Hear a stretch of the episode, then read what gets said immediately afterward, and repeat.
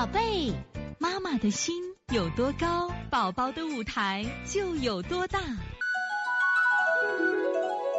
现在是王老师在线坐诊时间。有气走的妈，王老师您好，请问上热下寒、脾胃虚寒的体质怎么调？听以前听您讲过，用自身的水灭自身的火，具体怎么做？